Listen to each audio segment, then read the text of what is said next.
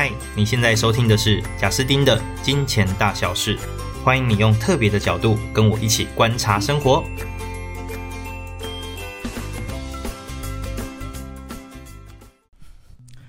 嗨，欢迎来到金钱大小事。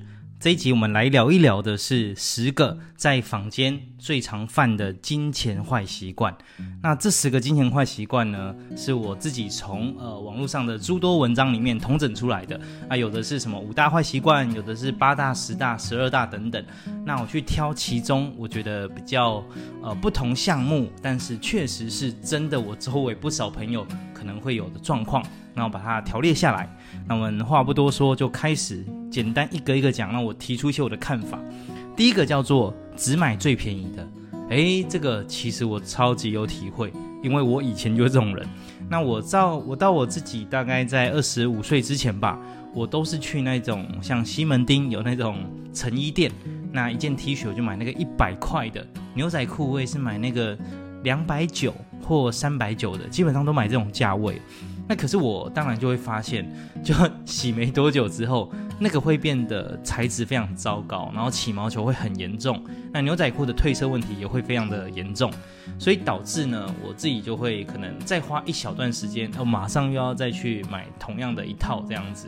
那其实这算起来，哦，其实花了不少钱，而且更重要是，我随着二十五六岁之后开始，我会有一些可以在台面上演讲的机会，或一些比较公开。场合的机会，那在这样的一些场合，如果穿这些衣服，那加上它的整体质感又不太好，其实会让别人不是觉得你穿的不好，而是会让别人觉得随便。所以对这个我真的太有体会了，因为我以前就是这一种人。那直到后来，呃，Uniqlo 出现之后，而我至少就是一到往往去买 Uniqlo 这样子，那价位对我来讲可能提升了三倍。虽然大家都觉得 Uniqlo 很便宜哦，但男生懂的，男生基本上衣服就是非常的不太花钱。好，然后可是我自己觉得，光是这样买牛仔裤哇，一件一千多块的，我可以穿超久，而且都不会有什么质感不太好的问题。那我就认为，哎，这真的很花算。其实这样算起来，便宜的不一定好。那更不用说，我也曾经买过按摩枪，我就是按摩肩颈那个一千块的，就买来没用几次，可能三次，它就真的坏掉，这真的坏掉。那可是后来买三九九零，哎，那就非常的 OK，就非常的好用、漂亮、稳健。力道都完全不同，所以我们应该要买的叫做堪用的。那第二个就叫做无法克制特价品。我非常有印象，在我国中的时候，有一次哦，我们历史老师呵 呵就拿了一箱绿茶出来，请全班一人一罐。可是他请完之后，他竟然讲了一个问题，他说：“各位同学，现在这个一罐绿茶是十块，如果今天换成是你，你去到大卖场。”今天呢，一罐就是一箱这样卖，一罐平均下来只要七块。那所以你买了一箱，请问你赚了吗？你有没有真的赚到？然后我当然就觉得有啊，就这样子，原本十块，这样很赚。那老师回答就错，你们全部都赔了。为什么呢？因为你们根本就不需要喝那么多，这不是你们需要的东西。你需要的可能就是两罐三罐，因此实际上你多花了一堆钱。诶，我当下突然觉得。有点道理啊，从来没有这样子想过的事情。那时候我只有国中一年级啊，这件事情给我非常深刻的体会。那其实他在谈的就叫做，到底我们能不能够辨别需要跟辨别想要嘛？所以你无法克制特价品，就是因为它明明已经已经是一个想要的东西了，或者是其实你不需要那么多的存量。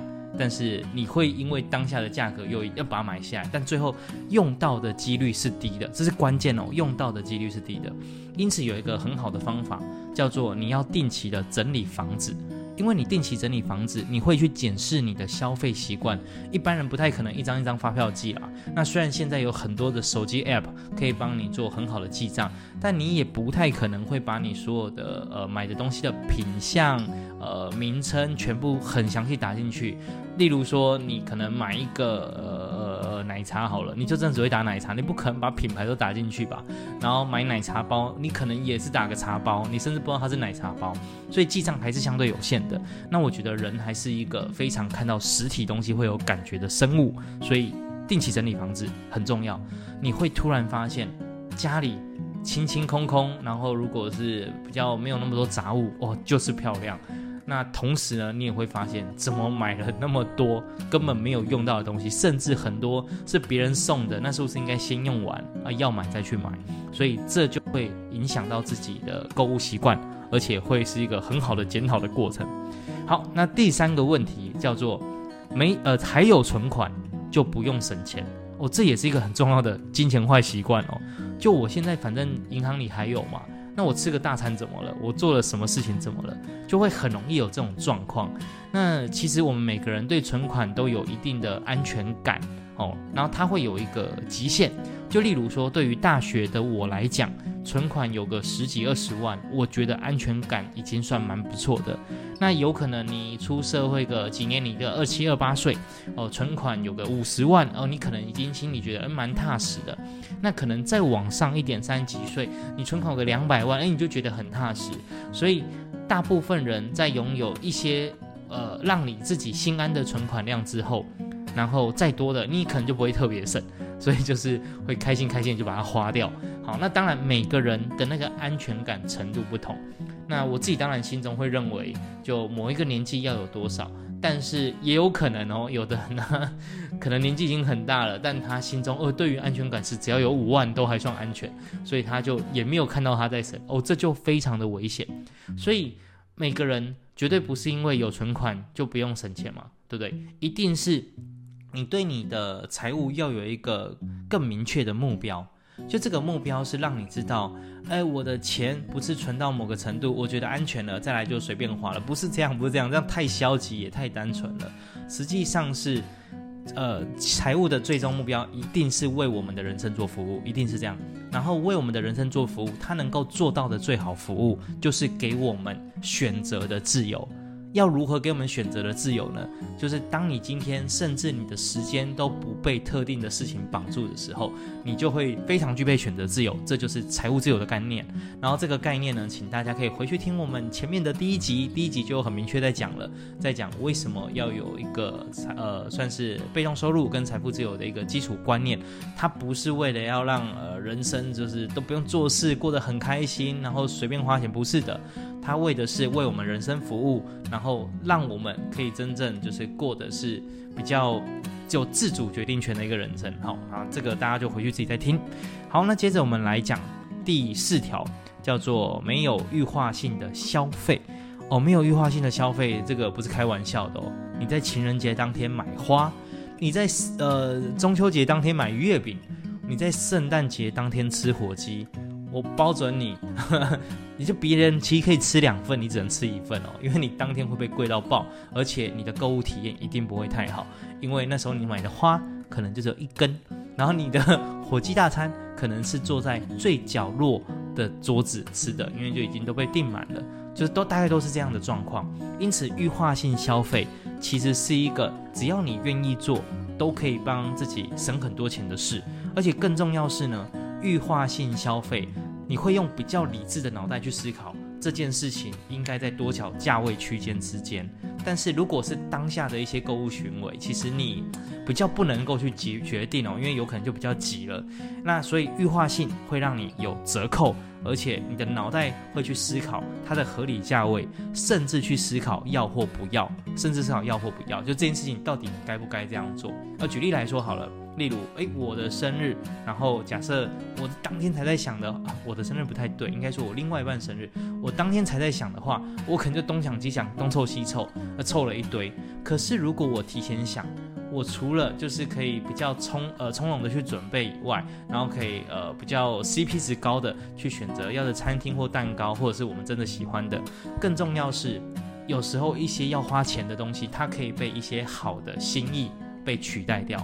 用好的心意去取代用钱解决事情，所以这我觉得也是预化性消费非常重要的一段，它又可以让你的花费就是更更深沉，但花的钱可能更少。好，那这个大家可以自己去体会一下。那再来呢，来到第五个，第五个就叫做哇。饮食不控制，我、这个真的是很有感受。我在呃，在五六年前吧，就认识一个，就是一个女生。然后这个女生呢，她呃，当时反正她大概也是小五个五岁左右。那她那时候刚出社会，那刚出社会嘞，奇怪，她薪水也不算低哦，就毕竟单身女生，然后住家里，为什么一个月四万存不到钱？我实在是不懂，一个月四万怎么可能存不到？然后后来他就说，嗯，其实我很爱吃。那因为他就是，嗯，确实他他长比较高啦，所以确实有可能需要的热量比较多。那他又习惯就是透过吃来疏解压力，所以无论是零嘴，或者是宵夜咸酥鸡，或者是偶尔的烧烤，哇，或火锅吃到饱，这个其实蛮花钱的哦。那他的钱全部花在这里面，那我就觉得啊，这实在是有够可惜。所以饮食不控制，老实说，如果你的收入到一定程度以上，你的饮食也不用控制。就是吃这件事情真的不会占你存钱的多少，但是我自己觉得，就一般上班族，你收入就了不起，可能就是一般工作大概个七八万哦，这样子，我认为即即使你到七八万哦，吃这件事情都还是蛮大幅度的影响你的财务的储蓄状况，所以我非常鼓励，就是饮食一定要控制。那这个控制呢，当然非常少数人哦，就是那一种发了疯一直要吃吃到饱，那太少了。哦，我觉得最简单的可以从两件事来讲，有一个叫做每天一杯咖啡，or 每天一杯手摇杯。我觉得这件事情是真的能省则省，而、啊、不是说你永远不能喝，而是不应该是每天一杯，没事想舒压一杯，心情郁闷看到下雨一杯。我觉得这这对一般人是有差的。那我等下会算给你听。那还有就是，呃，如果可以的话，假设你吃大餐的频率不算低，如果可以的话，你一周。试着降低一次吃大餐的机会，就原本是两三次哦，变成一两次，那我觉得这就又会差很多了。为什么呢？来，我直接算，如果你一天省一杯咖啡或手摇杯，好，那你就省了五十块。那这五十块乘以三十天就是一千五，一千五乘以一年十二个月就是一万八，一万八。如果你去做被动投资，也就是大概有个复利大概六七趴、六七 percent 这样子，你做十年。所以这十年每年都用一万八去存入定期定额的台湾五十哦，类似这样。那你知道十年之后你会拥有二十五万。再来，如果可以再加上你一个礼拜少吃一餐五百块的大餐哦，少吃一餐，那一个一年有五十二周，所以就会存到两万六。那这两万六一样，我们做被动投资做指数化哦，大家可以去听前面的傻瓜投资法。十年之后你就会有三十六万。那刚刚的手摇杯的十年之后的二十五万，加上这个一个礼拜一个大餐的三十六万，加起来就是六十一万。那基本上六十一万，你可以买 Toyota Artist 的最基础款、最最基础版本哦，大概是有机会可以杀到这个价格。那哇，那也不错诶。如果十年省一杯手摇杯，跟一个礼拜省一个大餐，哇，那这样就可以换到了。那没有叫你说不可以这样，不可以不可以喝手摇杯哦。那你也可以。就买一个漂亮的杯子，你自己用红茶包泡不就好了吗？诶，这也是一个解决方案啊。好，所以不要小看一点点金钱累积的力量哦，千万不要小看。接着我们来看第六个，叫做觉得理财跟自己绝缘哦，这件事情很困难。理财这种是要数字好、财经系毕业的，然后或者是那种非常理工脑袋的人，他们才懂。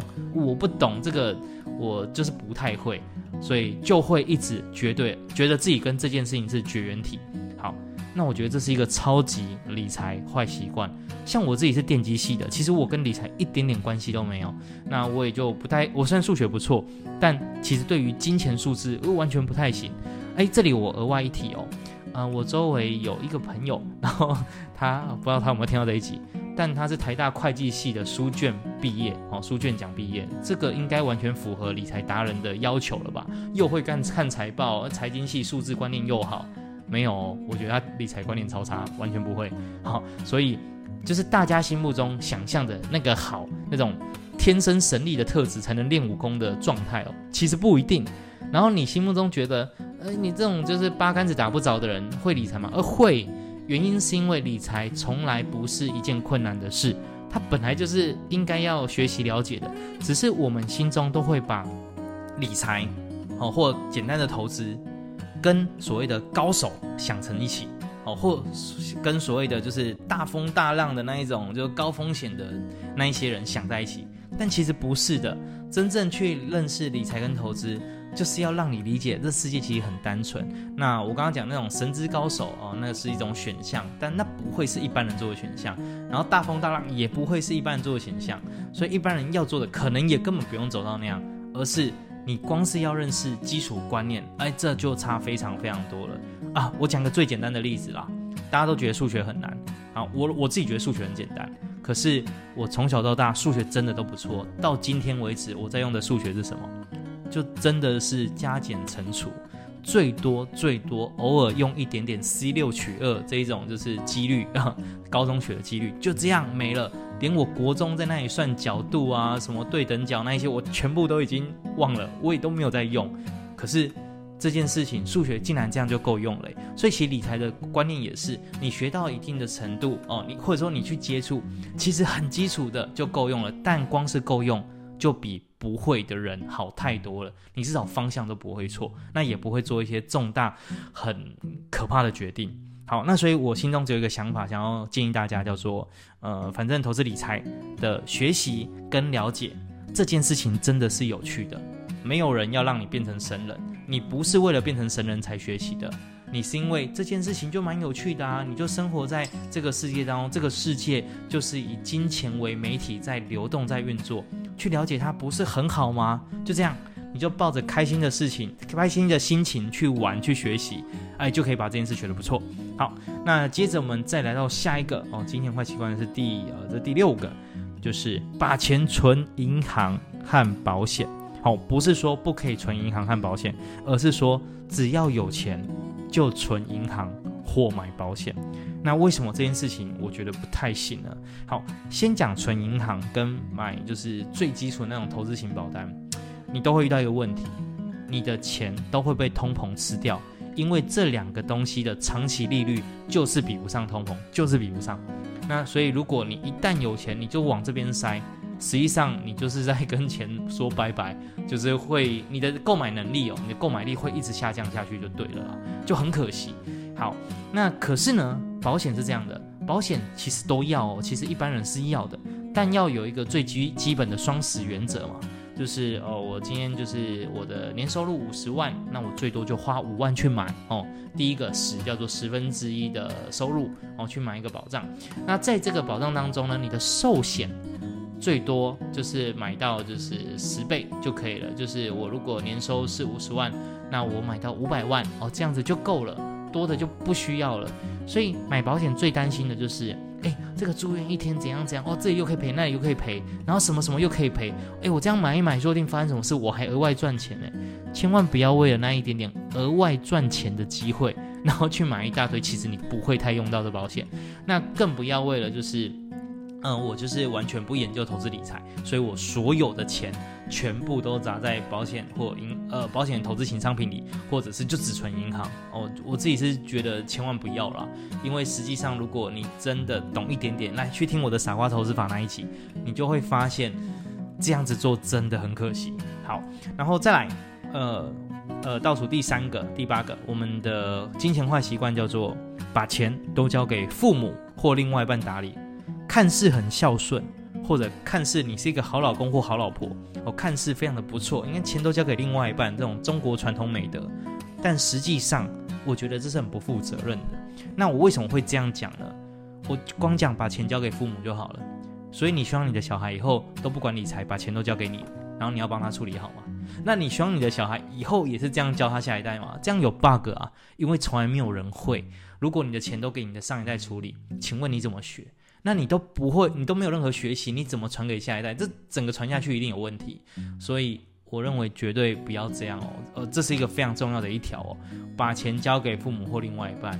那除非你的父母是投资达人，但如果你的父母是投资达人，你把钱交给他，他每一年都说：“哦，哎，儿子，哎，你去年给我一百万嘛，来，今年已经老爸又帮你赚了十五趴了，一百一十五万，好，老爸继续帮你利滚利。”这样是对的吗？我觉得这样也是错的。为什么这样是错的？因为有一天你的老爸走了，请问你的儿子要怎么样得到这个投资机会？所以还是一样啊，要自己能够掌握到一些原理原则哦，自己懂得去做呃财务的分配，这些基本概念要有，然后财务智商应该要被传承下去，这个很重要。所以交给谁啊，什么都不好。那当然，夫妻两个人一定会有一些分工嘛，但我觉得就是呃比较健康的状态。一个人可以是主力没关系，但另外一个人一定要参与过程，就要能理解到底发生什么事哦，就不要是那种都完全不管的。我自己看哦，当然如果好都没有关系，只要有一点点就是夫妻之间关系的问题，哇，这件事情后续就是一个灾难了。好，倒数第二个、第九个，不把还钱当做优先事项。好，那这里其实在讲的叫做什么？叫做卡债，就是信用卡的使用啊，其实要非常的小心。原因是因为信用卡的利率蛮高的，五 percent 到十五 percent。那五 percent 到十五 percent 代表什么？就一般傻瓜投资法，平均下来可能也才七 percent 八 percent。那简也简单来说，整个市场的报酬就是这样子哦。但是你光是信用卡债就已经吃掉你的报酬了。等于是说，你有一个负面的存款，黑洞存款，然后那里持续用一定的比例在吸掉你的钱，这超级可怕哎。可是很多人就想说啊，一个礼拜就哎一个月就缴那几千，就缴那几千，反正这负债现在还撑得住，然后就一直留着，一直留着，绝对不是哦。就如果你有卡债，你应该要用所有的力量先把这个钱还掉，这是非常非常非常重要的一件事，因为这个。简单来说，你想要赚到这个报酬都很难了，但你现在竟然在赔这个报酬，一来一往你是乘两倍，这样是不是很可怕？那通常要如何还掉卡债呢？要么就是超认真积极兼差嘛。就对我来讲，如果我今天有卡债，我几乎敢说，我白天工作以外，我晚上一定兼差，百分之百兼差。我都不知道要做什么的时候，你要我去卖鸡排，我去卖；你要我去卖臭豆腐，我也卖。总之就是我一定要拼尽全力，赶快把这个洞还完。因为这个非常重要。好，那如果今天这个洞是相对大的，然后真的不是一时半刻可以解决的掉的话，我会拉下面子，好好的去跟家人谈。哦，举例来说，我随便举个例，我可能去跟我的长辈说，啊，如果长辈真的没钱，我去跟我叔叔说，反正就是信赖我的长辈哦，那种跟我之间关系比较够的，我去跟他谈借钱。但我的借钱不会是那种开了口之后，以后有没有还也不知道，然后后续导致双方问题很多的。哎，大家有兴趣可以去听我的之前的 EP，有一集叫做“你该借钱吗？”哦，这个可以去听一下。那我直接讲最大的重点就是，我会跟我借钱的那一个人好好谈，我会怎么还，而且我会算利息给他，就算他是我信赖的人，我会算利息给他。而这个利息，我当然不会给到像信用卡那么多啊，但我可能给的就是个三趴四趴这样子。那即使是三趴四趴，第一，我给的是我自己人，如果是我爸妈更好，我心甘情愿，我给的是自己人。第二是，他还是比卡债好嘛？对啊，可是很多人就卡在面子，就说啊，我不要让家里担心哦，我不要被骂，所以就宁愿去扛那个卡债。呃，在人性上是这样，但在理财上这件事情就很不理性，所以。要把还钱当优先事务，然后特别是不要拥有卡债。那刚好我们的最后一条也是最常犯的错误之一的最后哦，第十条叫做常用信用卡分期付款。那我觉得这件事情就非常的可怕了，因为呢，常用分期付款。它会打乱你的财务规划。举例来说，我原本对我每个月哦的财务，我都用六个罐子理财法哦，类似这样，你可以去听前面一集。那六个罐子理财法里面有讲到多少钱存下来，多少钱花掉，多少钱干嘛干嘛干嘛。可是呢，你今天常常用信用卡分期付款，渐渐的，你原本的那一套财务规划就会失真，因为你每个月赚的钱已经不是那样了，它都要先扣掉那一些花开销，那变成是就是你的一些财务规划。就打乱。那如果呢，你常常容许你的财务规划被打乱，你到最后就会放弃它，你就会觉得啊，算了，那就反正日子也是一天一天这样过下去嘛，也没什么大问题。那不然就先不要管这件事好了。哎，到最后你就不去做理财规划了，所以它会反而养成一个不好的习惯。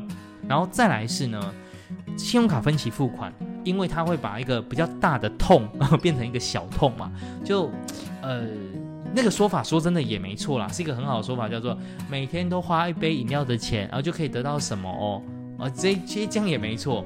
但我们刚刚是不是才讲，不要每天乱喝一杯饮料啊？就是因为所有的财务都是积沙成塔，所有都是这样。就真实世界当中。暴富的机会，突然赚一大笔钱的机会，然后怎么去安排它？这是很少见的。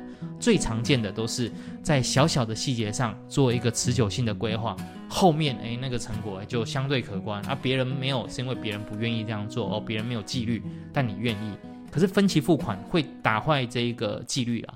那你偶尔小痛，你觉得没差哦、嗯，一个月多付个两千块 OK 啦。诶，我得到是这个很不错的东西，一个月多个五千 OK 啦，这台车。Gogoro 真的是不错哎，哇之类的，那所以到最后反而会让你花了很多钱去买我觉得不太必要的东西，或者是它其实不符合你现在的财务水平应该拥有的东西哦。那除非说你是卡神，卡神就是它非常详细用 Excel 记录哪张卡怎么刷，哪张卡怎么用，那样样，然后记录得很详细，所以卡神可以在各种消费当中呃得到最佳解。可是这种卡神。他已经等同于投资高手了，至少我周围的朋友里面，一千个里面顶多一个卡神，所以请千万不要想象自己就是那一个人。好，那以上是十个我觉得最常，我整理出来最常发生的一些财务坏习惯。那如果你诶周围也有这样的朋友的话，诶分享这一集给他，那或许会有一些不错的启发。那如果你觉得自己也可能有这样的一些习惯的话，也可以跟就是你觉得周围可能财务观念比较不错的朋友做一些讨论，做一些聊天，那或许就有机会慢慢去做调整。那我们最终的目标就是不要被钱抓着你的人生走，你不要跟着他走，而是你要让钱服务你的人生。好，这件事比较关键。那以上是我们今天这一集的分享内容，下期见喽，拜拜。